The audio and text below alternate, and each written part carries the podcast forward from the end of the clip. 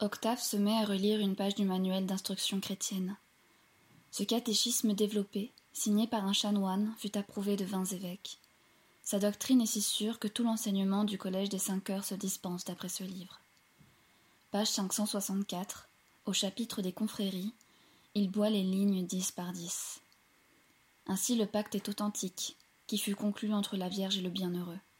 Ce personnage vénérable, successeur du prophète Élie dans le gouvernement des Carmes et de qui cet ordre conserve le précieux souvenir, vit, pendant qu'il dormait, la reine de gloire. Elle daigna lui dire Reçois, mon serviteur, le scapulaire de ton ordre, comme le signe distinctif de ma confrérie et la marque du privilège que j'ai obtenu pour toi et pour les enfants du Carmel. Celui qui mourra revêtu du scapulaire n'aura point à souffrir de l'incendie éternel. In quis moriens aeternum non patietur incendium promesse inconditionnelle où l'on ne trouve point matière à douter ni à redouter. Elle est pleine, absolue. Elle abonde de grâce. Elle ne cache point de ses réserves ironiques où se plaît le Verbe de Dieu afin de nous rendre incertains. Octave la compare à l'éclat du soleil. Ah. Combien elle est claire et précise, et pleine de joie. Mais comment contester qu'elle ait été faite? Le père Swanington l'a recueillie mot pour mot de la bouche du bienheureux dont il était le secrétaire. Vingt-deux souverains pontifes l'ont reconnu et ratifié. Benoît XIV a fortement blâmé le docteur Launois qui n'avait pas craint d'élever d'insolentes critiques contre cette coutume connue depuis des siècles dans la chrétienté. Et le même pontife, dans son ouvrage sur les fêtes, déclare que l'apparition de la bienheureuse Vierge ne saurait être révoquée en doute.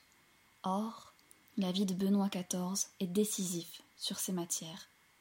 Qui mourra dans le scapulaire ne souffrira point de l'enfer in quoquis moriens aeternum non patietur incendium. Ces douces syllabes latines, ne cessant de lui revenir, se sont mêlées au tintement des cloches du Carmel. Moyennant ce petit habit qui lui sera permis de renouveler à sa guise chez le marchand sans qu'il soit même nécessaire de le faire bénir, Octave se sent à l'abri de la flamme éternelle. Si même il en a le désir, son temps de purgatoire pourra être abrégé. Ceci résulte clairement d'une vision du pape Jean XXII. La Vierge, chaque samedi, descend au lieu d'expiation et elle va de salle en salle, apaisant les suppliciés. Elle étanche les fronts en sueur, affermit les cœurs qui défaillent et verse à tous une liqueur de céleste espérance.